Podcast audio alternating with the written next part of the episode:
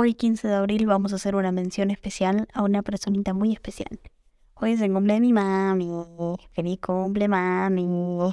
Yo crecí con una mamá que fue maestra por muchos años y está a un añito de jubilarse y de probar una vida en la cual no tiene horarios de colegio, ni vacaciones de colegio.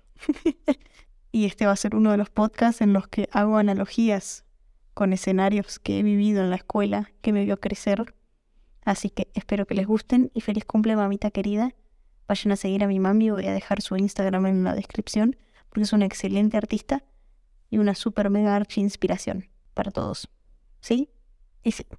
Porque a diferencia de cuando miramos una pantalla y abrimos Instagram y los minutos se nos comen, esa misma cantidad de minutos, cuando los ponemos en una acción, como mirar el pasto, bailar con el viento, se sienten completamente diferentes. Entonces no es cuestión de tiempo, es cuestión de percepción y es cuestión de dónde estamos, no solo físicamente. Y cosas maravillosas suceden cuando estás presente. La vida te ve prestándole atención y disfrutando y dice, che, qué lindo esto. Ya que estás acá, te doy una oportunidad para que tomes. Las mejores cosas de mi vida pasaron en los momentos donde solo me presenté. Nuestros sueños nunca nos abandonan. Escribir un libro, tener una casa junto al mar, cambiar al mundo. Tardé 20 años en lograr mi gran sueño de vivir en Europa, y la parte más difícil no fue mudarme o los papeles o las despedidas. Lo más difícil fue aceptar que era posible y animarme a perseguirlo. Bienvenidos a Subite al Avión.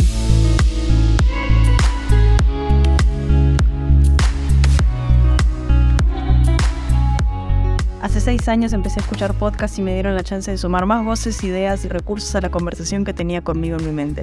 El impacto que tuvieron las frases, conceptos y enseñanzas que fui aprendiendo cambiaron de forma radical mi narrativa interna, y hoy vengo a compartirlos porque quiero que también suceda para vos.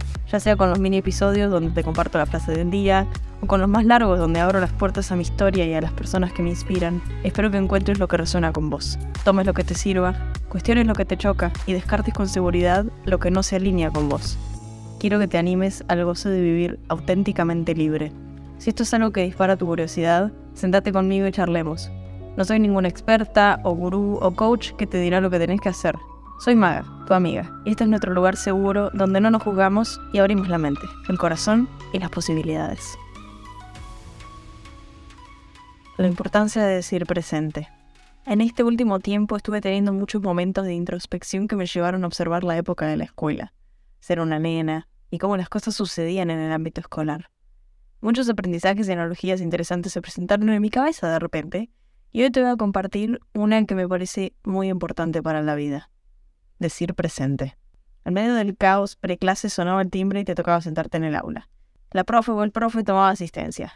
Y la respuesta que nos enseñan es responder con presente. Cuanto más crecemos y nos vamos volviendo más rebeldes, o más nosotros, entramos en mayor confianza con los profes y lo cambiamos con un acá, sí, estoy, a un simple levantar a medias la mano. Después de la cuarentena, todo el asunto de estar presente en clase como que cambió bastante. Y el trabajo remoto y tantas cosas que a fines prácticos nos mostraron que en realidad el sistema, si lo que valora es que te vaya bien en las pruebas o que entregues los trabajos a tiempo, entonces, ¿a quién le interesa lo que hago yo en el medio si mi rendimiento sirve igual? Bueno, yo soy de esas personas, de prefiero manejar mis tiempos y lo que yo hago que estar sentada en un lugar cuando en realidad lo que más aprendo lo aprendo en casa. Que en realidad no es tan así tampoco, pero bueno, no es el tema de hoy. Pero hay una enseñanza y un aprendizaje oculto en estar presente en la clase que perdí de vista con el correr de los años. Usualmente las cosas se nos son mucho más obvias cuando las miramos del punto exactamente contrario. Pero ¿qué pasa cuando faltás? Todo pasa cuando faltás. Te pasaste 100 días de clase mirando el techo y mirando el pizarrón y de repente el único día que faltás se escapó una pitona en el colegio. Y Juancito le gritó al profe y se agarraron a las trompadas. Y se rompió el freezer y le regalaron helado a todos en el comedor. Y vos te lo perdiste. Porque faltaste. Sí, Estuve ahí y lo sentí, y todos lo sentimos si alguna vez faltamos. Ahora, ¿cómo puede ser que justo el día que vos, yo, tu amiga, mi amiga, justo alguien falta, algo pasa y algo hay para contar? Porque en realidad todos los días pasan cosas. Pero cuando le contamos las cosas a otros, todo cobra un nuevo sentido. Todo se vuelve más interesante. Porque nos toca sacarlo de nuestra cabeza, ponerlo en el paquetito de chisme, de drama, de historia y compartirlo con alguien más, con esa persona que faltó. Y lo hacemos más interesante cuando le agregamos la mímica y los distintos tonos de voces de los personajes involucrados. Y en realidad, esas situaciones pasan todos los días. Entonces, ¿qué es lo que cambia? El estar o no presente. Y ahora, del lado del aprendizaje que me voló un poco los sesos cuando lo noté. En el colegio sí, había un momento de evaluación para tu rendimiento académico. Pero, al menos en mi escuela, también había una nota o devolución en relación a tu comportamiento en el aula, a tu nivel de estar o no presente, más allá de si tu cuerpo físico estaba en esa silla o no. Era dónde estaba tu mente, dónde estaba tu atención, dónde estaba tu ser comprometido en el instante donde te tocaba estar adentro del aula en ese preciso momento. Porque cuando estás presente se espera un cierto nivel de interacción, de compromiso con la clase, de absorción de contenido, de apertura para la recepción de lo que el profesor tiene para decir en ese instante. Y ahí me llegó la cachetada masiva de la analogía, tan clara frente a mis ojos. Las mejores cosas de mi vida pasaron en los momentos donde solo me presenté. Y estuve ahí, e interactué. Y me senté a vivir lo que sucedía frente de mí y lo disfrutaba. ¿Y qué pasa cuando estás presente? Magia. En la escuela, cuando yo estaba en clase, estaba en clase. Y prestaba atención, porque gracias al cielo me tocaron profesores bastante interesantes y bastante competentes, que debo decir no es la regla, y prestaba atención. Y aprendí un montón de cosas nuevas, y se me disparó un montón de veces la curiosidad. Y hasta que no llegué a la universidad no tuve que prácticamente estudiar nunca para un examen. Me alcanzaba y me bastaba. Y me iba bien. Más que bien. Porque estaba ahí. Y escuchaba. Y absorbía y conectaba.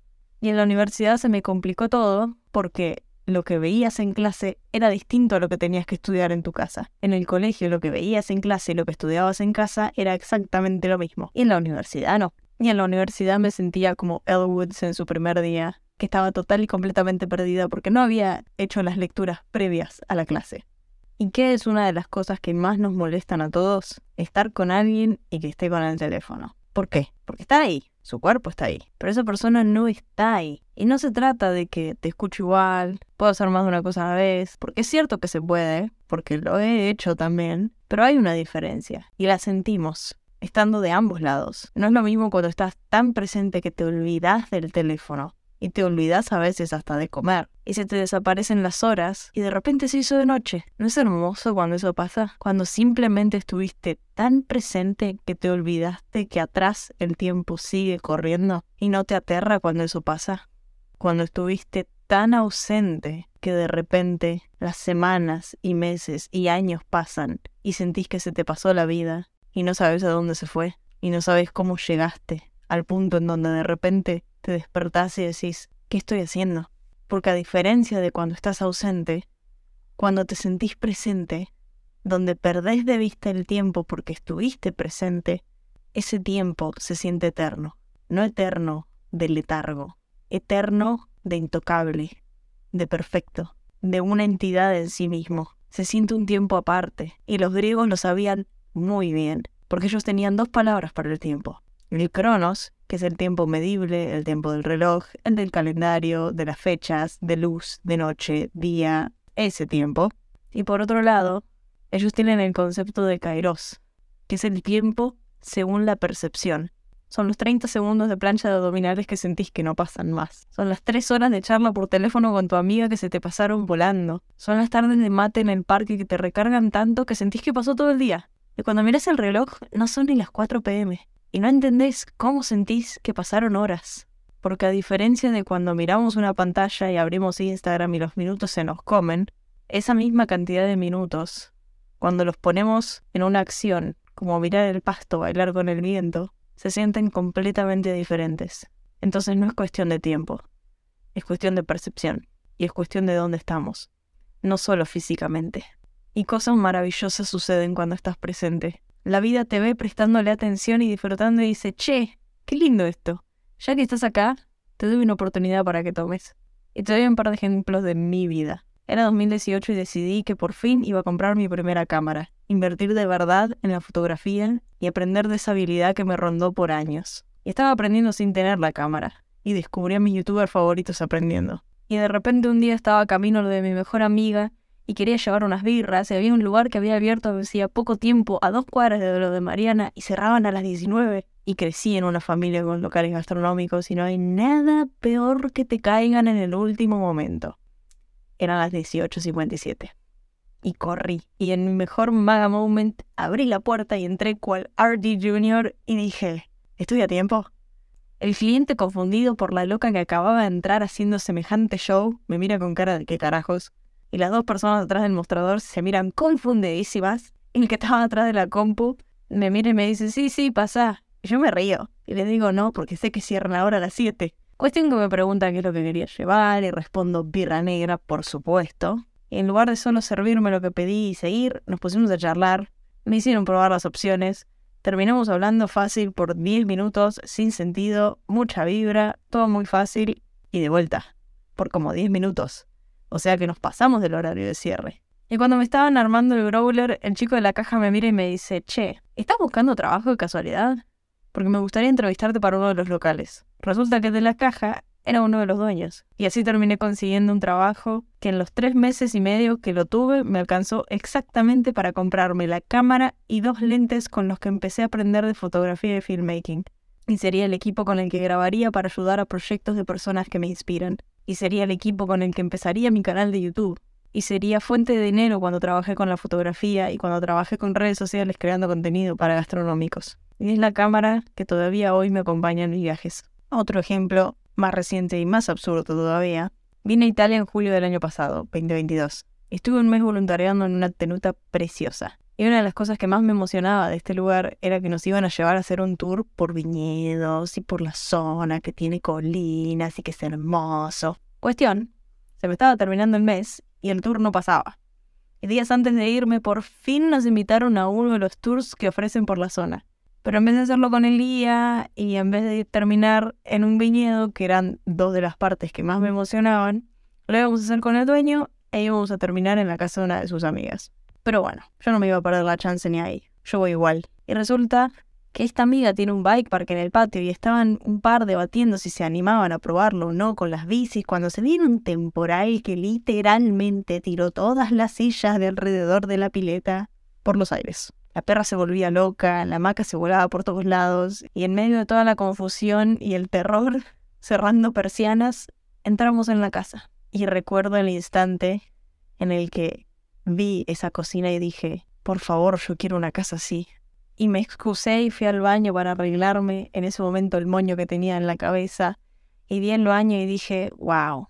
Y fue instantáneo. Algo había pasado ahí. Y entre medio de que nos convidaran una copa de vino y un par de pavaditas para picar, se siente el hambre y deciden llevarnos a comer unas hamburguesas. Pasamos la tarde-noche y comemos y tomamos y charlamos y tengo enfrente a esta mujer y charlamos de la vida. Y Tomás, uno de los argentinos que estaba en el voluntariado conmigo, cuenta que está con la ciudadanía y que está esperando y que está lidiando con todo lo que es. Y me preguntan qué hago yo en Italia y qué quiero hacer. Y digo que también estoy buscando los papeles para la ciudadanía que descubrí hace poco dónde estaban pero no sé bien cuánto tardará. No tenía mi panorama tan claro como lo tenía él. Era todo muy reciente. Pero cuando sea que esté todo, sabía que iba a volver a Italia y me fijaría por dónde me quedaba para aplicar a la ciudadanía. Esta mujer me dice, bueno, cuando vuelvas haces un falso voluntariado en mi casa y esperas tu ciudadanía ahí. Vivo sola, me ayudas con la perra y el gato.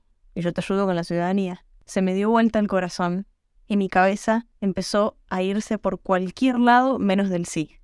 ¿Cómo voy a aceptar algo así? Y me acordé de que estoy practicando cultivar mi lado femenino, que es el que recibe, y me acordé que fui avisada de que recibiría ayuda, sobre todo de mujeres, así que respiré hondo y le dije, ¿en serio? Y me respondió, sí, más vale, yo tengo un par de viajes, me viene más que bien que alguien pueda quedarse en la casa y que la perra no quede sola. Y el resto es historia. Conocí a Fede ese día.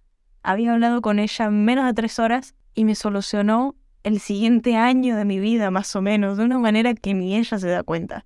Que creo ahora entre charla y charla, medio que va entendiendo la magnitud de todo lo que esto significa para mí. Y la había conocido ese día, y la vi un solo día más, que nos invitó a un cumpleaños el día antes de que yo me fuera de Italia. Y no la vi por cuatro meses y medio.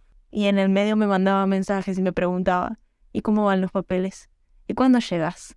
Acá ya te estamos esperando todos, y queremos que vengas y en noviembre me esperó. Y nos reencontramos, la tercera vez que la veía en mi vida.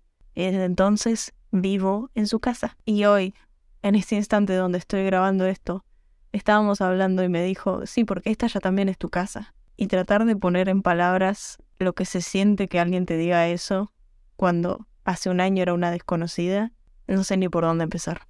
Y todo sucedió porque estaba ahí, presente.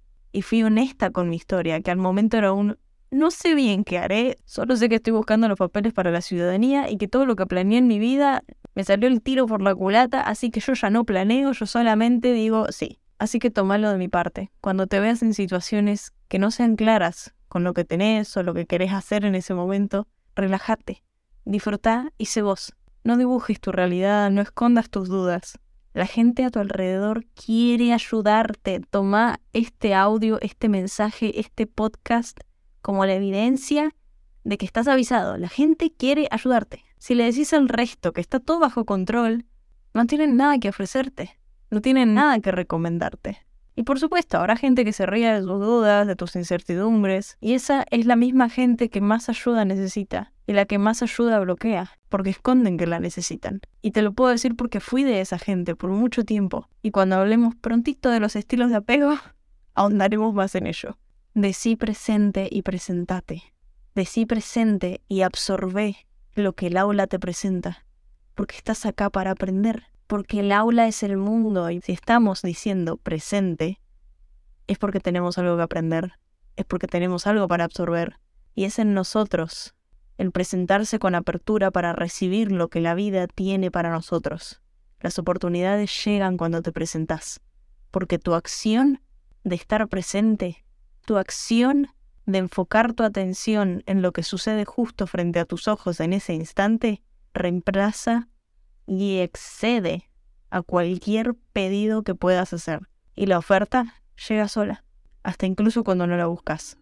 Así que la próxima vez que tengas algún tipo de duda de dónde estás parado, llama a tu propio nombre y fíjate si marcas el casillero de presente o ausente.